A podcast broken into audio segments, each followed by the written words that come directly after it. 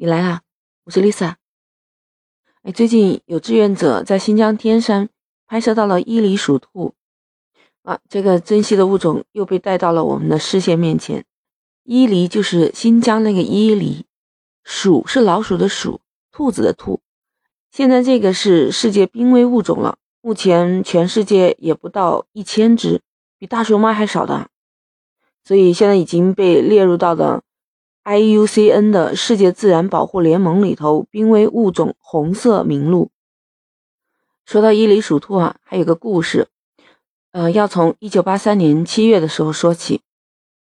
伊犁地区防疫站呢，组织了一支自然疫源地调查队，当时李维东就是这个队伍里面的防疫工作人员。他在一次工作途中呢，救了一位牧民的孙女，牧民感谢他啊，就邀请他去他们家做客。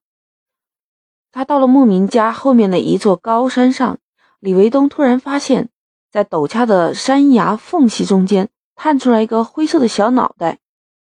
那小东西呢，在石缝中间钻进去又钻出来。他出于职业的敏感性啊，就耐心的留在原地等待。他开始仔细观察一下，这个小动物有一点像灰兔，又有点像一只大老鼠。身体的长度大概就是二十厘米左右，耳朵要比老鼠稍微长，那比兔子要短。哎，这就引起了李维东的好奇呀。这次调查结束以后啊，他就回到单位，查阅了很多很多的文献资料，他觉得这是不是一个新的品种？然后呢，又到野外去调查。最后就把他的彩色照片就发给了当时的中国科学院动物研究所的马勇，在多方证实之下，确定这是一个新的物种。在一九八六年，呃，他们俩完成了定种研究，给这个小动物正式起名为伊犁鼠兔。我跟你说，大多数人看到伊犁鼠兔的第一眼呐，一定会被它可爱的外表吸引到。伊犁鼠兔还被他们称赞为高山寒区的小泰迪熊呢。它的那个尾巴藏在又柔又软的那个毛里面，基本上看不出来有尾巴的样子。小小的脑袋上有一对又大又圆的耳朵，眼珠子黑不溜秋的，很可爱，很灵动的。而且伊犁鼠兔的毛色呢，它是比较鲜艳的，头部和脖颈两侧呀，就有那种红棕色的斑。哎，再加上它那个肥肥的屁股啊，真的是呆萌的很。但你别看它，它可灵活了。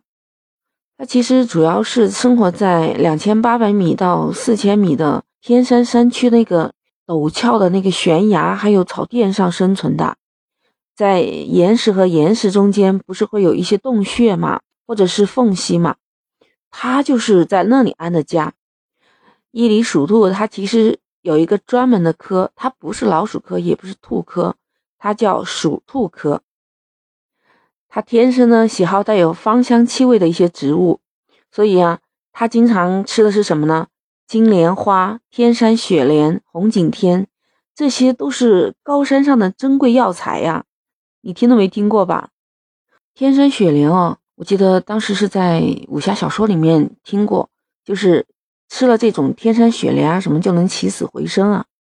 咱不说它是不是真的是有这种奇效，但是天山雪莲生长在海拔很高的这种山地、悬崖峭壁的地方，在那种全年气候又非常低、植物生长速度很慢的地方，大概要积攒五到七年才能够开一次花。像这么珍惜的天山雪莲，它居然是给伊犁鼠兔当饭吃的。还有红景天。你听过没？其生活在高海拔地区的高山环境，它们对生活环境要求也非常高，而且没有任何的污染。它也是一种中药。我在青藏高原的地区看过，这种红景天的药用价值还非常的好，适合就是种这种高原地区的人吃。当然了，现在这个也濒临灭绝了，是国家二级保护植物。嗯，有可能现在就是人工种植红景天，但是你要知道啊。伊犁鼠兔可吃的是野生的红景天啊，还有金莲花，它是鼠耳草的中草药。你看，它天天都是吃这些为主食的。我跟你说，就是它拉出来的便便啊，都含有大量的维生素和营养物质。现在在吃饭的话就别听了，其实这个鼠兔它还会自己吃自己的便便呢。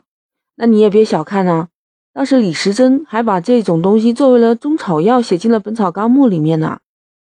我想这可能就是传说中的小精灵了吧。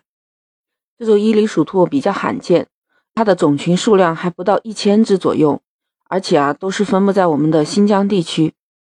有人说，为什么它这么罕见？是不是就是因为吃的太好了？其实也不是，只是鼠兔生活的这个环境，也是这些天山雪莲、金莲花它们生活的高寒地区的环境。但是鼠兔为什么这么少？真的原因就是以前呢，我们人类呢就大面积的采挖一些植物，所以呢可能造成了它的食物来源比较少。伊犁鼠兔原来生活的地方呢，虽然人比较少去，但是它也是牧区。那牧民就会带着牛羊，还有牧羊犬啊，都会到这个地方来觅食，所以也干扰了他们的生活环境，就影响到了伊犁鼠兔的食物来源。还有就是它的天敌比较多，有狐狸啊、石雕啊，反正各种猛禽都是把它抓来当自己的食物。还有一个，其实伊犁鼠兔是被发现的很晚。早在人类很久之前呢，它就已经生活在这片土地上了，是相当古老的残存的物种。因为实在是太罕见了，所以为了保护它们啊，我们的科学家和志愿者也做出了不少努力。比如说，教牧民认识伊犁鼠兔，让他们也参与到保护伊犁鼠兔的工作当中，减少放牧对伊犁鼠兔造成的威胁。另外，就是建立一些保护栖息地，让它们更好的能在野外生存。那我们今天就聊到这吧，还有些话没有说完，下一期继续。那喜欢就关注、订阅、点赞、收藏《离奇怪论》，下期再见。